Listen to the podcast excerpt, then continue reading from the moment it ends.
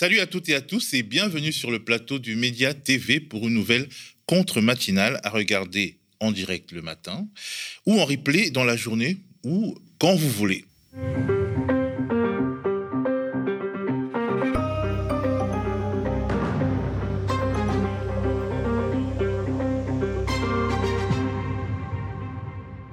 Ce mardi 19 octobre 2021, je serai en deuxième partie de matinée sur le plateau avec notre éditorialiste Gémile, qui à coup sûr nous fera encore réfléchir sur l'état de notre monde qui décidément ne tourne pas rond. Mais avant ça, je discuterai avec Antoine Boudinet, qui est à côté de moi, des derniers développements de l'actualité nationale. De manière particulière, nous évoquerons la polémique engendrée par les propos de Philippe Poutou, qui a affirmé et réaffirmé sur France Info et sur BFM que la police en France tue. Mais qui est Antoine Boudinet C'est aujourd'hui un jeune animateur en école maternelle, également conseiller municipal depuis les dernières élections municipales, donc sous la bannière de la liste Bordeaux en lutte. C'est aussi un mutilé, pour l'exemple, qui a vu un de ses bras amputé euh, suite à, une des, à des violences policières lors de l'acte 4 des Gilets jaunes. Quand Antoine a entendu Gérald Darmanin annoncer qu'il porterait plainte contre Philippe Poutou, son collègue du conseil municipal, qui est sur la même liste que lui. Il est monté au créneau. Je suis un élu de la République et je déclare solennellement que la police tue, mutile, harcèle et humilie sans le moindre contrôle ou la moindre pénalité, a-t-il déclaré. Il sait de quoi il parle et on a voulu lui donner la parole sur le sujet et sur bien d'autres sujets s'il le veut bien. Salut Antoine. Bonjour, ça va? Ça va et toi? Ça va, ça va. T'es venu de Bordeaux exprès pour nous Ouais, c'est euh, tôt, hein, la matinale. c'est tôt, mais on est déter et. Et euh, on va passer un bon moment ensemble euh, malgré la dureté de l'actualité nationale. Mais comme le veut la tradition, commençons par la titrologie. Aujourd'hui, aucune thématique ne domine franchement la une des quotidiens nationaux en France. On peut même dire que ça ronronne un peu, à la une du Figaro notamment, qui titre Macron choisit de s'afficher en défenseur du, nucléaire. Bon, ça fait un certain temps qu'il a choisi cette cause, mais le Figaro nous assure qu'il songe désormais à annoncer la construction de six nouveaux réacteurs EPR et à relancer le débat sur le mix énergétique. La Croix évoque aussi un sujet qui revient souvent comme un marronnier, les Européens et l'ombre de la dette, titre le quotidien catholique. La Commission européenne ouvrirait la discussion sur le pacte de stabilité actuellement suspendu du fait des lourdes dépenses engagées dans la lutte contre le Covid. Le pacte de stabilité, c'est en fait euh, la règle des reins euh, de la discipline budgétaire. Et donc, en gros, euh, la Commission, à l'image des droites européennes, veut remettre en cause finalement le quoi qu'il en coûte et euh, dire fini la récré, euh, l'ordre néolibéral doit reprendre le dessus. Le Monde lance dans son édition datée de ce mardi une grande série de reportages dont l'objectif est de brosser un portrait inédit de la France. Une série dont le titre s'affiche à la une, Fragments de France. Une série donc de 100 reportages qui seront publiés pendant 15 jours et qui ensemble constituent un tableau nuancé, loin des discours convenus, nous explique le Monde. Pour cette première fournée, on a eu droit à des reportages au terminus 2 de la ligne du métro à Marseille, dans une usine textile en Alsace ou dans un EHPAD en Aveyron. On verra au bout de 15 jours, des 15 jours donc de la série, quel portrait en creux du pays cette série va dessiner. Libération fait un choix de une assez surprenant, avec en photo Raphaël Glucksmann, en compagnie d'un groupe assez étoffé de jeunes enthousiastes. C'est Gauche qui parle aux jeunes, c'est le gros titre de Libé. Le quotidien explique que Raphaël Glucksmann, avec son livre, François Ruffin avec son film, sont deux figures de la gauche hors les murs, candidats à rien, qui attirent une génération en quête d'engagement, mais parfois éloignée des urnes. Glucksmann, Ruffin. OK. Si vous le dites. L'Humanité Rue 89 Lyon choisissent de mettre en avant un combat essentiel, celui des AESH ou accompagnant des élèves en situation de handicap.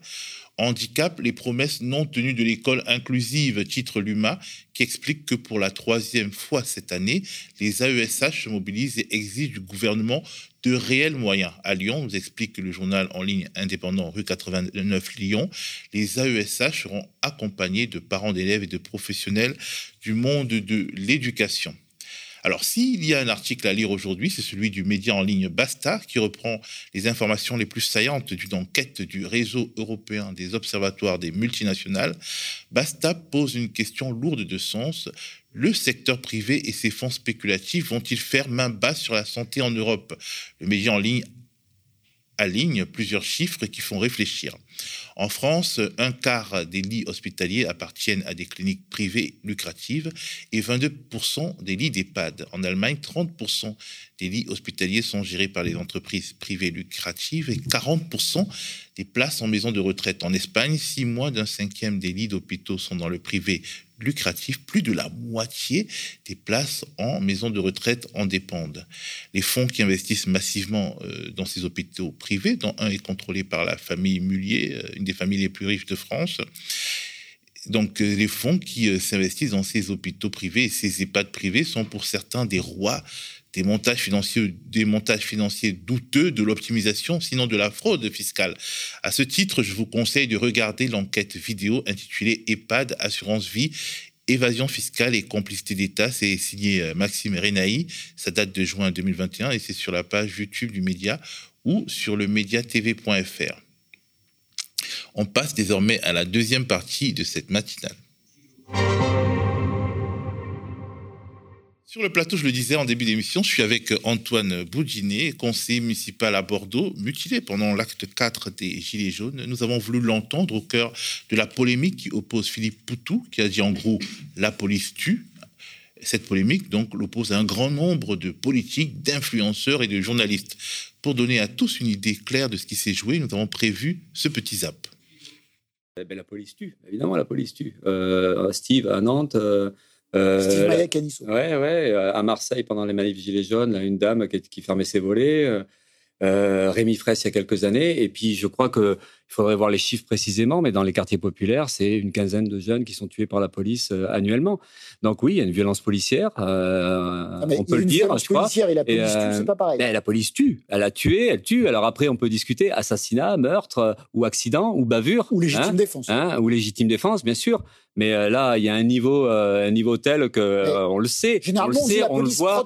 Il y a cette vidéo comme ça qui montre. protège généralement. A... Vous, vous pensez ouais, pas ben que là, la police... ben là, pas vraiment, la, là, parce que quand on est manifestant, on n'est pas protégé par la police, on est agressé, attaqué par la police. Alors là, la police tue, oui, mais la police surtout mutile. Combien de mains arrachées, combien de visages défigurés, combien de gens après derrière en garde à vue alors qu'ils n'ont rien fait. Bon, il y a une véritable violence policière, oui. Les propos de M. Poutou envers la police sont insultants et indignes d'un élu de la République. Au nom du ministère et pour défendre l'honneur de tous les policiers, je dépose plainte. Voilà ce qu'a indiqué Gérald Darmanin, le ministre de l'Intérieur, sur son compte Twitter aujourd'hui. Et la plainte sera déposée pour injure publique. C'est une réalité. Maintenant, après, ce qui est intéressant à discuter, c'est pourquoi la police réprime. On sait très bien, et on va pas dire que c'est parce que les policiers sont génétiquement méchants. C'est qu'en fait, il y a une volonté politique du gouvernement de frapper de frapper les manifestants, de frapper les jeunes dans les quartiers, parce qu'en fait, il y a une volonté politique de dévier le problème. Soit on parle du chômage et de la misère qui est réelle dans les quartiers populaires, ou des contestations sociales qui sont liées à des inégalités et à une volonté d'exploiter encore plus les pauvres gens. Soit on discute de ça, soit on dévie le problème et on dit les manifestants, c'est des méchants et donc on peut leur taper dessus. Et le problème du gouvernement et le problème de Darmanin, c'est que lui, eh ben, il donne euh, feu vert à la police pour frapper euh, euh, comme ils veulent. Et ça, c'est un problème politique et sérieux, et c'est un problème de démocratie, et c'est un problème finalement de danger d'évolution de la société. Je pense d'ailleurs qu'il contribue euh, honnêtement à, à, la montée euh, de tension euh, de une partie de la population à l'égard de la police. Donc ils prennent, ils assumeront la responsabilité de leurs propos et j'espère que les Français sanctionneront très lourdement ces propos dans les urnes. Oui, c'est abominable. C'est abominable parce que il y a des policiers qui meurent. les policiers sont là pour la République et dire ça, c'est salir c'est ignoble. Voilà, il a, il a, pété les plombs, voilà, bah, il a le droit de dire des, or des horreurs. Qu'il y ait des violences policières, c'est une évidence. Qu'on dise de l'autre côté, la police tue, la police est raciste, pour moi, c'est pas ce que je pense. Mais franchement, est-ce que dès qu'il y a une expression, y compris qu'on conteste dans les débats publics, on va devant la justice? C'est devenu ça La France du débat politique? Oui. Moi, je conteste les propos de Philippe Poutou. Je ne suis pas d'accord avec Philippe Poutou. Alors, euh, Antoine, euh, donc, je rappelle que tu es conseiller municipal à Bordeaux, comme Philippe Poutou, membre de la liste Bordeaux en lutte, comme Philippe Poutou, que tu euh, sais un peu de quoi tu parles quand on parle de la police, en tout cas de la police qui mutile, puisque tu as été mutilé lors de l'acte 4 des Gilets jaunes, et tu as voulu te solidariser de Philippe Poutou, donc qui est l'objet donc de, des récriminations de la quasi-totalité de la classe politique en écrivant Je suis un élu de la République et je déclare solennellement que la police tue, mutile, harcèle et humilie sans le moindre contrôle ou la moindre pénalité. Est-ce que tu peux déjà dire d'où tu parles? Qui es-tu? Et pour qu'est-ce que la police t'a fait? Et euh, quel est le rapport que tu entretiens aujourd'hui en tant qu'élu de la République, donc euh, qui a quand même l'onction du suffrage universel avec la police.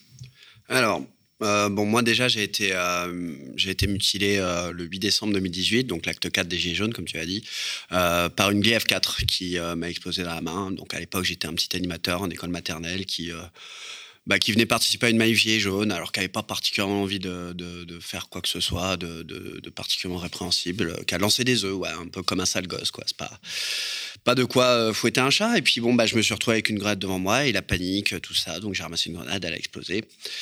Bon, cette grenade a été interdite hein, depuis d'ailleurs, euh, considérée comme trop dangereuse. Il aura fallu attendre quoi 5 mains arrachées, 6 mains arrachées Parce qu'on parle de celles qui sont recensées, mais bon, on en découvre qui sont qui sont pas recensées parce que bah, les gens veulent pas forcément euh, que ça se sache. Et puis euh, après, moi, on a, on a monté un collectif, c'est-à-dire qu'avec toutes les personnes, il y a tellement de personnes qui ont été blessées, euh, tellement de personnes qui euh, qui ont vu leurs proches mourir sous les coups des policiers, qu'en fait, on, a fini par se rassembler, on a fini par monter un collectif, donc le collectif des mutilés, par exemple, qui rassemble donc des personnes qui ont eu les yeux crevés, les mains arrachées, mais aussi, par exemple, toutes les dents pétées à coups de matraque, au point où ils ont plus de dents, tout ce qui est des coups de, de matraque dans la nuque, au point de devenir handicapé du dos. Euh, mais genre réellement handicapés avec un pourcentage et tout quoi. Donc euh, des personnes comme ça qui sont qui ont vu leur vie chamboulée en fait par leur rencontre pas avec la police. Certains qui euh, alors certains qui étaient en manif, certains qui étaient juste des badauds, certains voilà, qui, avaient juste le, malheur d'être là au mauvais endroit. Hein, et puis. Euh, alors, les mutilés, pour l'exemple, ils sont combien environ aujourd'hui euh Alors, dans le noyau dur, je pense qu'on est euh, une dizaine. Après, on est en contact et on, prend des nouvelles, mais il y en a qui, enfin, il y en a qui sont fragiles aussi et qui n'ont pas besoin de s'investir beaucoup dans la lutte parce que sinon, ils pètent un plomb et c'est normal, c'est dur. Donc, en vrai, on doit être une trentaine au total, je pense. Euh, dans l'entourage des mutilés, euh, sachant qu'après, il y a aussi l'Assemblée des blessés qui existait avant, qui, rassemble des personnes qui ont été blessées euh, bah, avant les Gilets jaunes notamment. Et euh, après, on a fondé avec euh, les mutilés, on, a on, a, on s'est rapproché aussi de tous les collectifs contre les violences policières, euh, notamment les, les, familles de victimes, les familles en deuil. Qui sont pour le coup mortes. Bah oui, c'est ça, qui sont ces personnes qui sont mortes sous les coups des policiers, par clé d'étranglement, par plaquage ventral, par balle, enfin voilà. Et toutes ces personnes qui ont, qui, on a, on a fondé un, réseau qui s'appelle le réseau Vérité et Justice, qui voilà essaye de lutter. on a une, on a une de revendications hein, euh, sur la police, qui est très loin effectivement de, ce qu'on voit en ce moment sur l'actualité, mais qui pour moi euh, voilà, sont, un enjeu crucial hein, pour, euh, pour les prochaines présidentielles. Donc voilà. On a l'impression que quelque part la violence extrême, donc qui s'est emparée du pays, en tout cas qui a été le choix du gouvernement euh, pour mater le mouvement des Gilets jaunes, puis mater le mouvement contre la, réforme des retraites, on a l'impression que cette mémoire euh, euh, s'affaiblit un peu, ce qui peut permettre à un spectre finalement très large de, politiciens de sanctuariser la police, de, d'empêcher tout débat structurel sur la police. Est-ce que tu as l'impression que l'opinion oublie, a oublié ou est en train d'oublier ce climax de violence euh, officielle, de violence publique, de violence d'État hum, je pense pas. Je pense que en fait ceux qui euh, ceux qui savaient déjà que la que la police, enfin qui étaient déjà euh, en colère contre la police parce qu'elle les avait elle les avait agressés alors qu'eux ne faisaient que manifester ou dans les quartiers ils savent très bien depuis des années. Enfin la police on le sait très bien se, se mate, mate les, les, les gens sans aucune sans aucune légitimité à mon sens, mais bon. Et euh, non, je pense que les gens, ils, le, savent, ils l'ont toujours su, ils le savent encore. Euh, maintenant, euh, la classe politique, effectivement, là-dessus, bah, c'est là qu'on voit qu'on, comme, comme dirait l'autre, c'est là qu'on voit qu'on peut plus rien dire, hein, qu'on a euh, là, Philippe, bon, voilà, il s'est fait cancel sur ses, euh, sur ses, sur ses propos. la culture de la droite. culture, hein, ouais, bah, c'est vrai, hein, on peut plus rien dire. On n'a même plus le droit de dire que la police tue, alors que pourtant c'est quelque chose qui est chiffré, c'est quelque chose qui est recensé, c'est quelque chose qui est, euh, enfin, qui devrait même pas être sujet de débat en fait. Oui, la police tue, évidemment. En plus, il est quand même nuancé dans son propos puisqu'il il envisage toutes les, les, configurations, notamment la légitime défense, notamment des bavures qui ne sont pas volontaires, mais en en gros, il, euh, il veut affirmer le fait que de toute façon, il y a eu des morts et quelque part s'y rendre justice à ces morts euh, qui, euh, que sur le, terrain public, sur la scène publique, on, affirme qu'ils ont été tués par la police. Mm-hmm. Mais moi, j'irais même plus loin, c'est-à-dire que euh, déjà, quand il dit 15 jeunes par, euh, dans les quartiers, en réalité, euh, le recensement est plus proche des 20 hein, par an de, jeunes dans les quartiers qui se font tuer. Mais bon, ça, à la limite, Philippe, il pouvait, il n'avait pas forcément les chiffres sous les yeux, ça, on considère les questions qui sont posées. Mais ouais, on est plus proche des 20, et puis surtout, à ce niveau-là, il n'y a plus de bavure, quoi. C'est-à-dire que on peut plus parler de bavure quand il y a autant de morts, quand il y a autant de mutilés, quand il y a autant de personnes euh, agressés euh, par la police euh, au quotidien, quoi, parce qu'on parle de, on a parlé des morts et des mutilés, mais il y a les humiliations au quotidien, le contrôle aux faciès, qui est, qui est quelque chose qui a été quantifié pour le coup et qui a été observé par des, organismes indépendants, le CNRS, qui a fait toute une étude sur le contrôle aux faciès, qui a montré que oui, suivant les quartiers, bah, les gens ne se, les gens ne se font pas contrôler de la même façon, et notamment en fonction du, du physique, ça s'est vu et ça ça s'est observé. Donc bon, voilà, nous, on, trouve ça un peu ridicule de devoir se justifier juste pour dire un truc qui est de toute façon, enfin, évident. Oui, la police tue, mais euh, enfin, c'est même, on va beaucoup plus loin que ça. Et quand on dit la police tue, c'est ça qui est, c'est ça qui est, ils, sont assez malins là-dessus parce qu'ils déplacent le, ils déplacent le débat en faisant dire à Philippe que, ce, que euh, les policiers tuent. Et nous, ce qu'on dit, on dit pas tous les policiers n'ont pas tué. Encore heureux. D'ailleurs, tant mieux pour eux, euh, pour ceux qui n'ont qui n'ont pas eu encore à, tuer qui que ce soit. Euh, parce que voilà, tant mieux, hein, j'imagine. surtout, c'est pas leur boulot. Hein. Mais le truc, c'est que c'est la police, c'est l'organe policier, c'est le, le, système qui a derrière en fait qui tue c'est le système qui derrière, en fait, euh, d'une euh, met tout en place pour euh, pour pour favoriser en fait le le, le, le, fait de tuer, c'est-à-dire on leur apprend des, techniques d'arrestation, la clé d'étranglement, le, le, pillage, le, plaquage ventral, enfin qui, qui ont tué tellement de personnes. on favorise toujours plus d'armes, toujours plus de d'ultra sécurité au lieu d'investir bah, plutôt dans la prévention, dans le, le, donc oui, on est on est toujours là-dedans. Et puis après, quand on voit bah, ils savent très bien qu'ils font. Alors même quand c'est des bavures, c'est-à-dire qu'ils se couvrent les uns les autres, ils font des faux en écriture, et puis les faux en écriture, ils sont découverts, et pourtant ils sont pas condamnés, et pourtant les policiers ne sont jamais mis à pied. Donc ouais, on n'est pas sur. Euh, on n'est pas sur des. Il y a des policiers qui, plus de, euh, de, de l'île Saint-Denis, je pense, qui ont euh, euh proféré des injures racistes ah très graves sur un migrant et qui ont eu cinq jours de suspension, je crois le bico, ça nage pas, ça coule. Ouais, bah, c'est un exemple typique. Mais même tout le, le blog, euh, le, le, non, la conversation euh, WhatsApp, je crois, euh, ultra raciste, ultra insultante. Moi aussi, je m'en suis pris plein la gueule dans cette conversation d'ailleurs. Mais bon, c'est pas grave. Enfin, on le sait, oui, dans la police, il y a une, bonne grosse quantité de, d'extrême droite, pour le coup.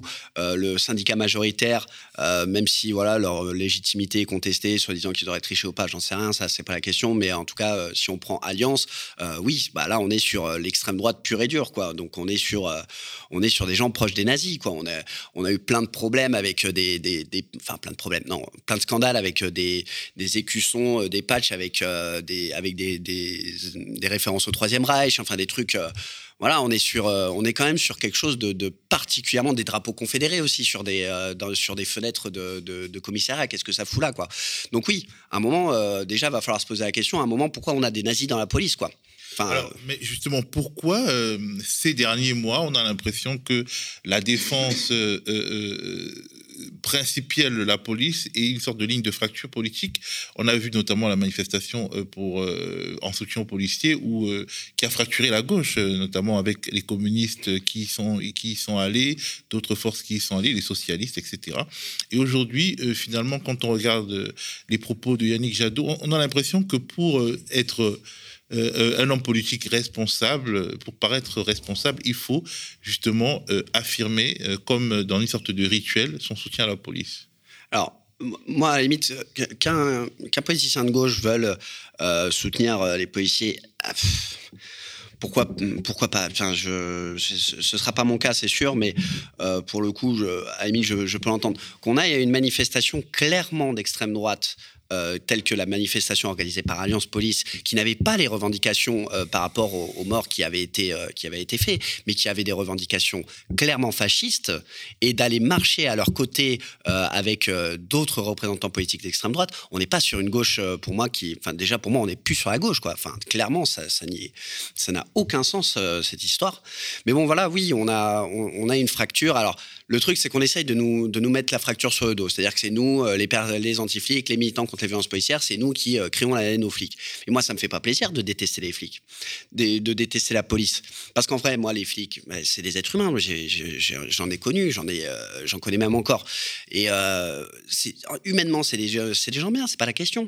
Mais ça, peut même être le meilleur papa du monde, ça peut même être le, le, voisin le plus agréable du monde. Bah, ça n'empêche que une fois qu'il a mis son uniforme, c'est la police. Et quand c'est la police, eh ben, ils, matraquent, ils tuent, ils font, euh, ils font respecter l'ordre avec la terreur. Et malheureusement, c'est comme ça qu'ils, c'est comme ça qu'ils ont choisi de, d'appliquer leur, leur politique, euh, leur politique sociale par la répression, par la terreur. Il, tu parles de Alors notre gouvernement, mais après l'enchaînement de gouvernement qu'on a eu, c'est-à-dire que ça date, euh, ça date pas d'hier. Je veux dire, les, violences policières, on a mis, on a commencé à le voir avec Malik Oussekine, effectivement, mais Malik Oussekine, c'est pas le premier. Hein. C'est pas le premier à être mort sous les coups des policiers. Il y en avait déjà avant, sauf qu'avant, bah, on n'avait pas tous les portables.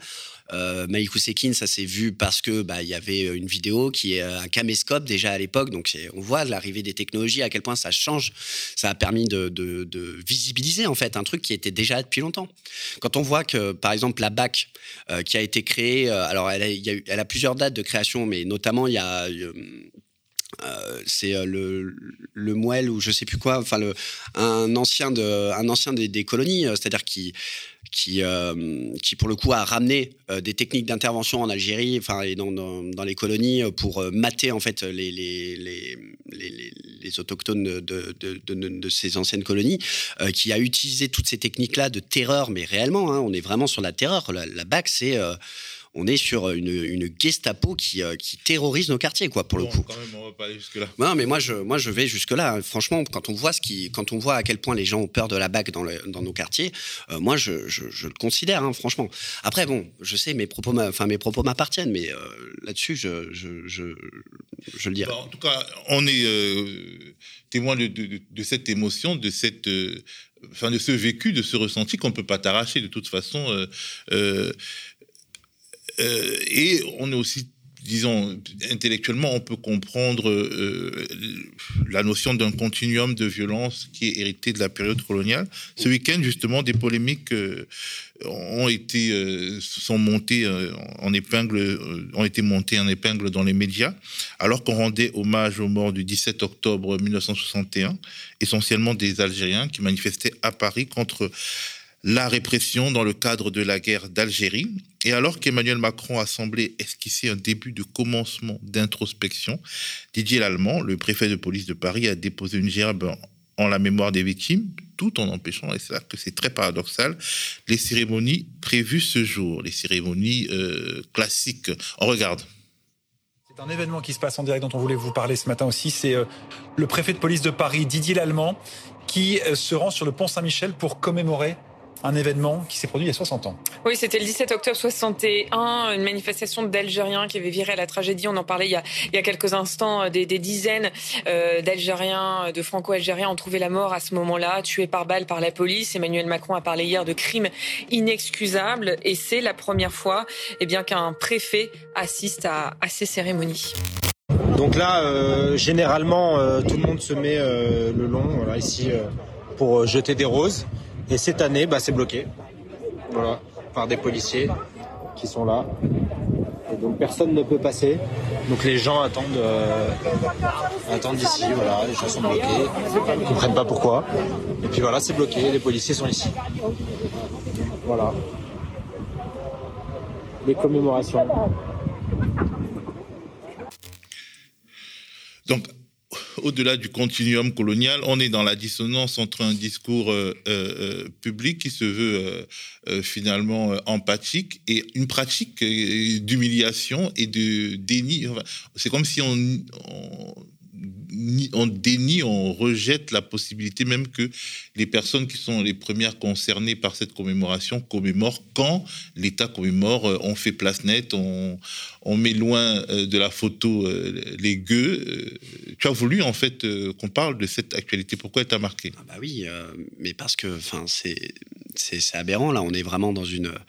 Alors, pour le coup, sans, compter le, racolage qui, a eu, enfin, qui a lieu le, pour, parce que c'est présidentiel et que voilà, ça, permet de peut-être gratter un peu sur la gauche bourgeoise de, parler de, des Algériens. Mais à côté de ça, on, a volé une cérémonie qui est importante, effectivement, pour pour euh, la mémoire euh, des Algériens. On leur a, volé, on, a, mis euh, Didier Allemand, Didier Allemand quand même qui est représentatif de tout ce qui, de tout ce qui ne va pas dans la police française aujourd'hui. En termes de préfet, c'est connu comme étant le plus sanglant et le pire. Donc oui, pour le coup, c'est une, une violence extrême pour, euh, pour euh, les, les, les, descendants, les, les, familles, euh, des, enfin, les personnes qui, qui, se sentent concernées et qui, qui vont chaque année, depuis 30 ans, faire, faire un hommage effectivement à, à, ce, à cet événement tragique. Et, en plus, quand on entend des trucs, quoi, enfin, euh, on nous dit que c'était la faute à Maurice Papon et que voilà, c'est lui le grand coupable et tout ça, mais comme si Maurice Papon était tout seul, quoi, comme si c'était lui qui avait, euh, qui avait fait tout tout seul, qui avait euh, et que tout le monde enfin, tout, le monde lui avait dit non, mais il l'a fait, il a donné l'ordre quand même. Et puis bon, les policiers ne voulaient pas, mais il le fait quand même. Non, non, non. À un moment, c'est tout un système hein, qu'il a fait derrière Papon. Et puis Papon, c'est facile à dire, mais sauf que par exemple, si on prend Steve, Steve euh, qui est mort noyé. voilà, Maya hein, euh, lui, il n'y avait pas Papon, hein, c'était pas Papon hein, qui, a, qui avait donné l'ordre. Il y avait un préfet derrière. Il y avait un. Euh, enfin. faut, faut arrêter un, un peu. de responsables dont certains sont aujourd'hui mis en examen. Mm. et une histoire qui a commencé quand même par, par un déni du ministre de, de l'Intérieur de l'époque. Bah, de toute façon, c'est toujours ça. on est d'abord sur le déni. Ensuite, quand il y a trop de preuves, on commence à essayer de salir la victime. Euh, notamment d'essayer de, dire euh, euh, il avait fait, il prenait de la drogue. non, bon, il prenait pas de drogue. Bon, ouais, mais il écoutait de la musique tard le soir. je fais oui, bah, de là à le tuer. Enfin, excusez-moi. quand on prend par exemple Cédric Chauviat, Cédric Chauviat, il a fallu qu'on a, ils ont, ils ont, ils ont réussi au bout d'une semaine à réussir à nous dire, ouais, mais il avait quand même pas les papiers de ses véhicules en règle quand même. Euh, enfin, on est sur du ridicule là-dessus. Et au bout d'un moment, euh, on dit bah euh, voilà, c'est un, un accident ou c'est un mouton noir à la limite. Bon, mais mais c'est pas mais c'est pas la police. C'est pas c'est pas. N'est pas systémique. C'est pas systémique. Sauf qu'en réalité, si c'est systémique. Si c'est tout le système qui a derrière en fait qui permet ça, qui permet à, ces, événements tragiques de se reproduire encore et encore. Et il y en aura d'autres, hein, malheureusement. Je, ça me ça nous déchire le cœur à chaque fois, mais on le sait à chaque fois que ce soit les mutilés ou les personnes tuées par la police on le sait, il y en aura d'autres. Ça va continuer. Tant qu'on n'aura pas changé notre système qui a derrière, tant que le, système entier ne va pas changer, bah ouais, non, pour le coup, euh, ça va, ça, va, ça va continuer. Et pour revenir juste sur le, truc de la commémoration euh, des, Algériens, les jetés dans la Seine, enfin, euh, en plus, c'est même pas une vraie, euh, même pas une vraie reconnaissance. Nous, ce, qui est demandé, c'est, euh, mais, je crois que ça a été dit hier euh, sur le plateau aussi, c'est la reconnaissance d'un crime d'État. Et c'est ça aussi, voilà, c'est que derrière, quand je parle du système, c'est quoi? C'est l'État. On parle d'un État, parce que quand on dit la police, elle est violente, quand on dit la police tue, quand on dit la police est raciste, qui est derrière la police? C'est la police toute seule? Non, c'est l'État qui a derrière. C'est tout. on est, on est, on a un système d'État qui est effectivement foncièrement violent, foncièrement raciste et qui, par le fait de cautionner sa police, tue par, euh, tue par, euh, par ricochet, en fait, euh, tout simplement.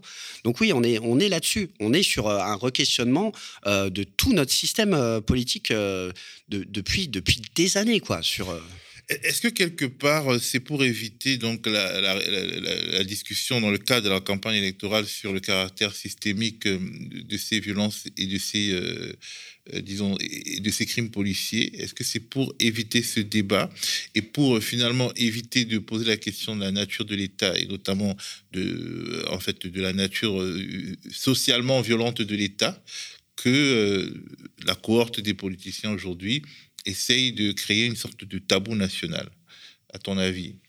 Bah, ils, aiment bien, euh, ils aiment bien nous rappeler euh, qu'on est en est en République, euh, qu'on n'est pas raciste, que ça ne se dit pas dans un État de droit, sauf que bah tout ça, c'est sur le papier, en fait. Parce que sur le papier, c'est vrai que moi, j'ai eu mes cours d'éducation civique, hein, comme, comme tout le monde. Hein. Je, moi, moi, même à fut une époque où j'y croyais encore. Hein. Même, même la police, euh, je savais qu'il y avait des, moutons noirs et ce genre de choses, mais, euh, mais j'y croyais encore. Puis j'ai perdu une main. et, euh, Ouais, aujourd'hui, il y a un tabou. Il y a un tabou sur la violence policière, il y a un tabou sur le racisme euh, systémique dans lequel, euh, dans, lequel euh, malheureusement on évolue, qui fait que bah, aujourd'hui, on a principalement des, personnes dans les quartiers populaires hein, qui, sont, qui sont tuées, des personnes de couleur notamment. Et, oui, bah, on, se retrouve à, à devoir se justifier, à, se, à devoir se se, sortir des chiffres euh, qui, pour des trucs qui sont évidents, comme le fait que oui, la police tue. Enfin, c'est. bon, moi, ça me. Alors, euh, la, question de la République, de l'allégeance donc aux valeurs républicaines et, de, donc de la négation des valeurs républicaines quand on conteste trop fortement euh, l'action de la police. Donc le terme République est au cœur donc de l'argumentaire de ceux qui soutiennent la police. Il y a un parti qui s'appelle les Républicains et dans ce parti il y a une euh, candidate à la candidature euh, pour la présidentielle qui vient qui s'appelle Valérie Pécresse et qui a et, elle a sorti une phrase dimanche sur laquelle je voudrais qu'on revienne parce que c'est justement la phrase type anti-républicaine. On l'écoute. Peut tout à fait territorialiser des Pardon, vous êtes, sûr de ça, la Déclaration des droits de l'homme et des citoyens. Ce que disent les constitutionnalistes, vous qui êtes conseiller d'État, dans la euh, Déclaration des droits de l'homme et des citoyens de 1789 est stipulé, je cite, la loi doit être la même pour tous, soit qu'elle protège soit qu'elle punisse. Oui, c'est absolument exact, mais on peut tout à fait estimer que territorialement, on a des peines qui sont différenciées. Par exemple, ça peut être, c'est une circonstance aggravante, circonstance aggravante de commettre une peine dans un lieu dans lequel aujourd'hui on en commet beaucoup trop.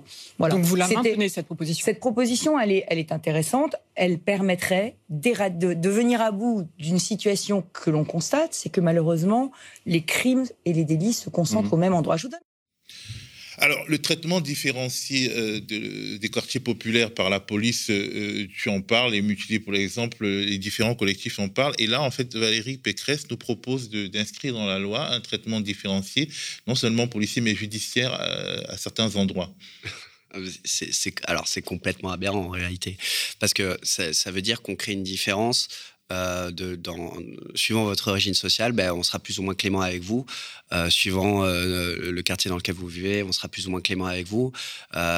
qui va se retrouver avec des peines allégées, avec le fait, ce qui est déjà le cas hein, d'ailleurs. C'est juste que là, voilà, elle propose d'en faire quelque chose de carrément écrit dans la loi, mais euh, qui va se retrouver euh, le moins chargé quand ils font, euh, quand ils sont, quand ils vont en prison quand ils, font des amendes, bah, c'est les personnes les plus riches, c'est les personnes parce que aujourd'hui on le sait, la criminalité c'est pas lié à l'origine ethnique, c'est pas lié à la religion, c'est pas lié à tout ça, c'est lié effectivement au milieu social, c'est lié aux difficultés et à la, violence bah, sociale qui, nous est renvoyée. Quand on est, pauvre, bah ouais, on a plus de, on, a plus de mal et donc des fois, bah ouais, on se retrouve à plus exposés bah, à une violence dans, nos quartiers. Ça, c'est ça, c'est une réalité parce que effectivement, nos pouvoirs publics, nos politiques publiques aujourd'hui ne nous ne nous permettent plus de, de nous émanciper de nos quartiers. Donc ça, c'est une réalité. Et à côté de ça, du coup, euh, donc, en fond, parce que effectivement ces, quartiers-là seraient plus violents, bah, les gens qui commettent des crimes, ils vont être plus punis que ceux qui, euh, qui commettent les mêmes crimes, mais à Neuilly, euh, à sur seine Enfin, c'est complètement aberrant. C'est la loi de la République qu'on assassine, dans quelque part en fait d'égalité républicaine. Mais c'est des temps quasiment qu'elle propose, c'est-à-dire un régime juridique colonial. Ah, là, on est sur du, du discriminatoire au carré, quoi. Enfin, vraiment, c'est on tape. Euh, Est-ce que ça ne t'étonne pas justement que ça ne euh, soulève pas plus de, d'indignation? C'est-à-dire Philippe Poutou qui dit que la police tue euh, il faut finalement venir pour affirmer que Philippe Poutou a tort et donner l'impression d'être respectable. Mais Valérie Pécresse, qui remet en cause l'égalité républicaine devant la loi, ou même avant Xavier Bertrand, qui remettait en cause la présomption d'innocence, en fait, ça passe crème. Euh, en fait, c'est le problème de la fenêtre d'Overton. C'est-à-dire qu'on a, on a tellement fermé la fenêtre d'Overton à gauche. Euh, on, a tellement une, partie de la gauche qui maintenant vient draguer euh, les idéaux de la droite, qui viennent essayer de, de, surtout ne pas, ne pas trop être radical, de surtout être le plus le plus consensuel possible. Et à côté de ça, on a une telle décomplexion en fait de l'extrême droite euh, avec parce que euh, enfin tu parlais de, de, cela, mais il y a Zemmour, il y a Le Pen, enfin qui qui qui est euh, qui explose sur les plateaux télé, qui sont qui sont là partout. Je pense qu'on peut pas zapper une seule seconde sur sur les chaînes de médias en continu sans tomber sur la tronche de d'Éric Zemmour quoi. Donc oui, là-dessus, il y a, y a, effectivement, c'est beaucoup plus facile de, parler d'idées aberrante euh, à droite que de, que simplement pouvoir dire euh, bah on s'interroge sur le fait que la police tue et sur euh, pourquoi et comment est-ce qu'on peut est-ce peut changer ça quoi.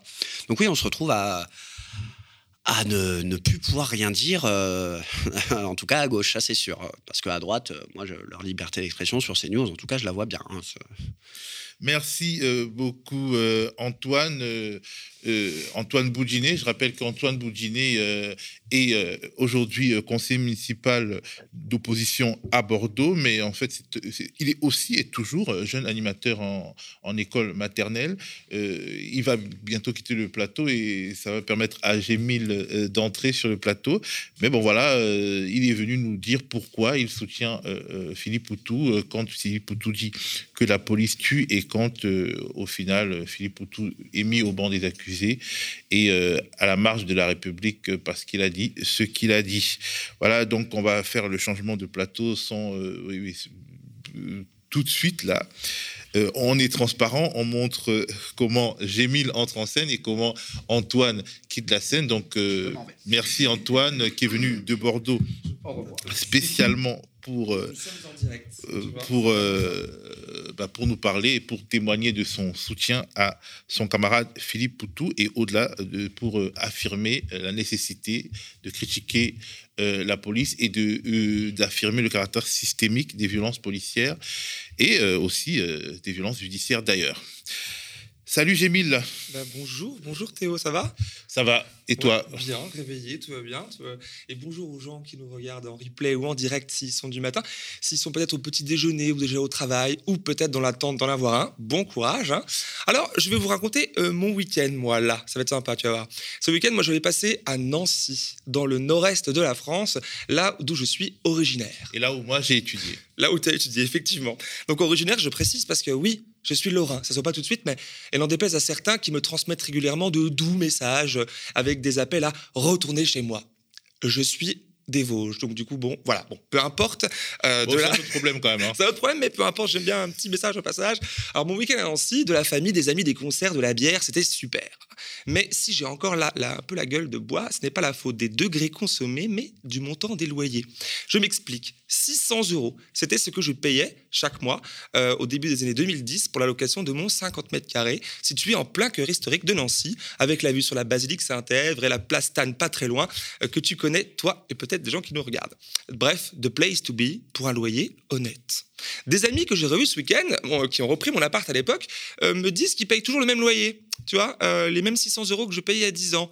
Cette information lâchée dans mes oreilles à ce moment-là, entrée en résonance avec d'autres réalités locatives, notamment la mienne à Paris aujourd'hui, euh, ben c'est ça le responsable de mon mal-être, de mon mal de tête susmentionné.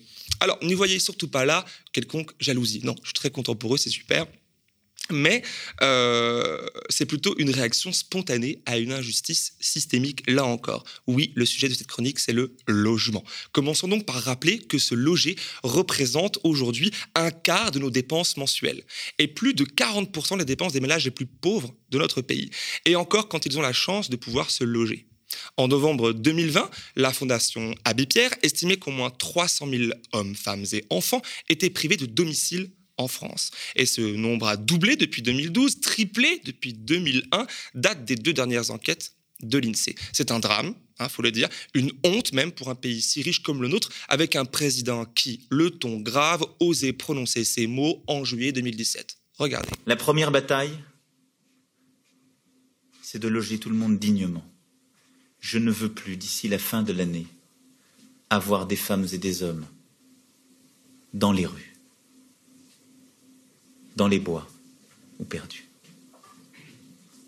C'est une question de dignité, c'est une question d'humanité et d'efficacité là aussi.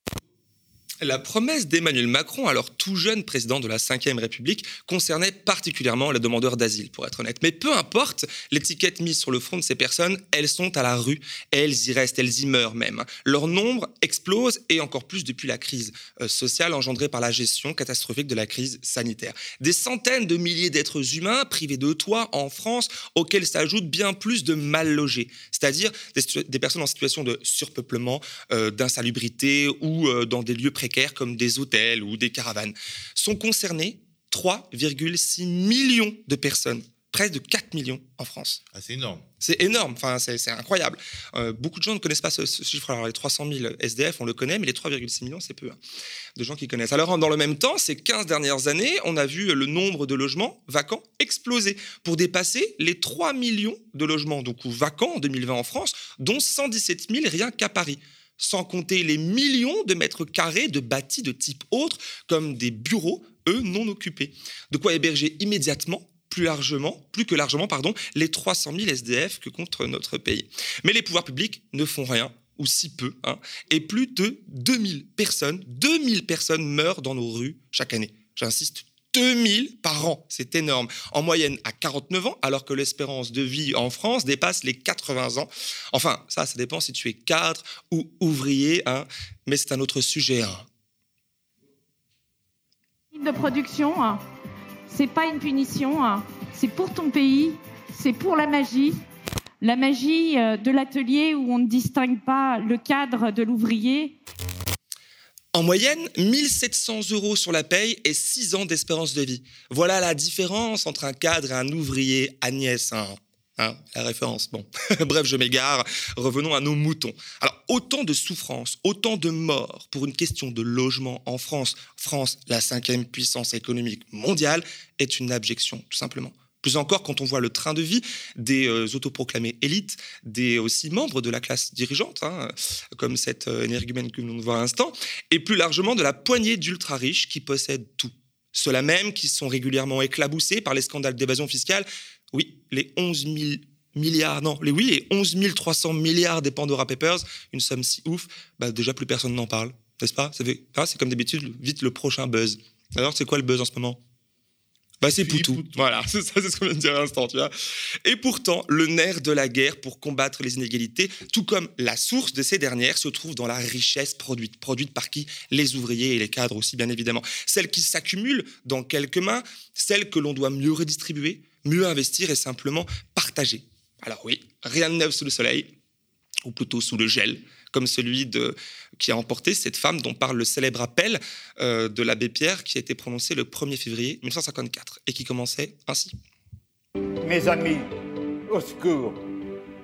Une femme vient de mourir gelée cette nuit à 3 heures sur le trottoir du boulevard Sébastopol, serrant sur elle le papier par lequel, avant-hier, on l'avait expulsée. Alors à l'époque, le ronron de l'indifférence avait été violemment brisé, évidemment, hein, par cet appel et les actions entreprises pour aider les personnes à la rue. Ce qui a permis, déjà à l'époque, de démontrer l'existence de moyens colossaux de l'État et de la société pour défendre la, défense de la justice sociale. Hein, quand on peut, on veut. Pas partout, mais là, pour le coup, c'est vrai. Puis, très vite, l'indifférence a repris le dessus. Alors, la loi, il me semble, prévoit des droits de l'aide comme euh, l'encadrement des loyers, par exemple. C'est une disposition qui est inscrite dans la loi, il me semble. Oui et non. Hein. La loi, la loi, dans l'absolu, c'est bien la clé, une des clés pour établir un cadre de justice et de protection des citoyens. Ça, c'est sûr. Hein. Par exemple, dans la Constitution de 1946, pour rappel, est établi un droit au logement. Mais euh, car il faut bien un mais, ce droit ne signifie pas que la nation se doit de garantir un logement à ceux qui le demandent. Ce serait trop beau. Aussi, la loi instituant le droit au logement opposable, qui a été mise en vigueur à partir de 2008. Le DALO. Oui, la, DALO, effectivement. Des, des conditions, là aussi, sont draconiennes hein, sont demandées, exigées pour en bénéficier. Mais là aussi, il leur a fallu attendre un énième drame terrible pour agir. Ici, par exemple, les incendies mortels de l'été 2005 dans des immeubles insalubres abritant à Paris des mal logés. Regardez. Les premiers camions de pompiers s'engagent dans la petite rue du Roi Doré. Il est 22 h Dans l'immeuble, c'est la panique. Certains ont pu sortir, d'autres se sont jetés par les fenêtres. Même des voisins qui ont sauté du, quatrième étage. Et il y a une dame euh, qui était enceinte, qui avait deux enfants, puis elle est enceinte. Elle a jeté son premier fils du quatrième étage. Et l'enfant, il est tombé, mais il n'a pas bougé. Cet enfant, le voici.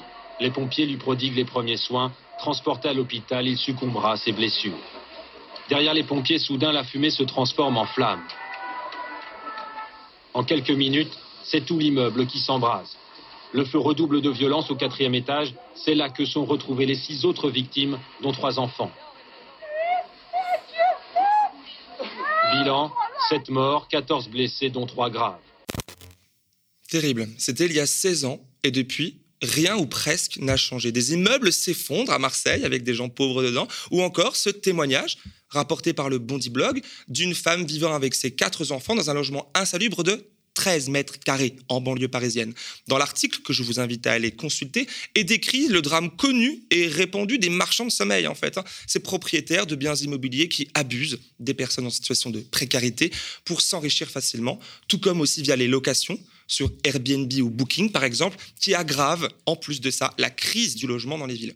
Alors, quant au logement insalubre de cette femme-là qu'on parle à l'instant active, elle et ses enfants scolarisés, il a brûlé en septembre. Sans toit, ils ont été relogés. Euh, dans un hôtel hein, pendant quelques jours, payés par l'assurance jusqu'au 17 octobre, il y a quelques jours. Et depuis, c'est le grand inconnu. Pourtant, rappelle le Bondi Blog, depuis 2019, cette femme et sa famille sont reconnus prioritaires pour un relogement prévu par une ordonnance d'ALLO, la fameuse loi dont on parlait il y a quelques instants, mais qui manifestement semble fortement dysfonctionner ou plutôt n'est pas à la hauteur des enjeux sociaux, tout comme le dispositif d'encadrement des loyers à Paris, très peu respecté. Tout ça ne semble, ben, en tout cas à mes yeux, qu'un pansement sur une jambe gangrénée. J'ai mis le pourquoi, rien n'est fait? Quel est l'intérêt d'une telle situation pour le pouvoir? Après tout, il euh, aurait euh, peut-être intérêt à régler ça et à le mettre à son actif ça dépend des gens au pouvoir pour commencer, et puis laisser une situation sociale comme ça se dégrader, organiser et puis même organiser une précarisation de pans entiers de la société comporte en réalité des, pas mal d'avantages politiques. Résumons-en deux. Déjà, cette situation résulte d'abord d'une croyance une vraie religion et son dogme qui est imposé sur la société. Ça s'appelle le capitalisme, en fait, le libéralisme. Le business passant avant nos vies, laisser la question du logement entre les mains du marché, eh ben c'est la règle. Qu'importe si ça tue, Qu'importe si, comme se soigner, le se loger est en quelque sorte un service vital qui devrait être placé en dehors des lois du marché. Attends, ça me dit quelque chose. Des biens et des services qui doivent être placés en dehors des lois du marché. Hein. Ensuite, la précarisation et le, et, le, sacrifice, ça fait toujours du bien de revoir ce petit passage parce que ça marche à tous les coups et c'est jamais respecté. Alors je disais, ensuite, la précarisation et le sacrifice de millions de personnes sur l'autel du profit forment un intérêt politique politique pour la droite au pouvoir. Parce que plonger dans la précarité et noyer de discours de haine et de division, ce sont autant de potentiels euh, électeurs prolétaires gênants qui sont écartés des urnes trop occupés à survivre et souvent convaincus que bah, leur sort, c'est une fatalité, alors que pas forcément. Alors oui, Macron démission, oui, mais pas seulement, car ce phénomène est en réalité supranational. Il s'observe partout où la société est gérée comme une entreprise, où tout est transformé en marchandise. On, va, on va sortir un peu de la France pour parler de Berlin, à Berlin où 85% des habitants sont locataires, contrairement à Paris où on est 67% à l'être. Les loyers ont doublé là-bas en 10 ans à Berlin. Alors, le mois dernier, en marge des élections législatives, les Berlinois ont massivement participé à un référendum posant une question claire. Je la lis. Êtes-vous pour ou contre la, la communalisation, c'est un mot qu'on ne dit pas souvent, de 240 000 logements? C'est-à-dire le rachat de ces logements par la ville comme une sorte de nationalisation afin de lutter contre la hausse des loyers. 56% des personnes ont répondu oui. Malheureusement, un peu comme en France, ce référendum, déjà rare, n'impose aucune euh, contrainte juridique. Et, hasard du calendrier, je ne crois pas, quelques semaines après était organisé un assaut policier hors norme contre le copy, un squat historique à Berlin. Lieu de vie autogéré d'une cinquantaine de personnes, mais surtout lieu de culture et d'événements politiques alternatifs. Le site squat.net nous relate l'expulsion, mais aussi la riposte de milliers de Berlinois et Berlinoises exprimant leur colère euh, justifiée euh, vendredi soir dans les rues de la capitale allemande. Alors, au même moment, je disais que c'était supranational, effectivement c'est le cas, à Rotterdam, une grosse manifestation protestant contre la crise du logement, là aussi, qui fait rage aussi aux Pays-Bas, a été violemment réprimée par la police sous ordre politique. Huit personnes ont été arrêtées. Et pour finir, retour chez nous, ici à Paris, hein, avec le plaisir qu'on a, où l'historique enseigne Tati, que vous connaissez tous, vient de fermer ses portes au cœur de Barbès, un quartier populaire en voie d'embourgeoisement féroce. Les 8000 mètres carrés du magasin, où venaient s'équiper nombre de familles précaires, vont accueillir des espaces nouveaux de bureaux et de logements gentrifiés, repoussant et concentrant toujours plus les classes populaires vers le nord de la ville. sur la même histoire.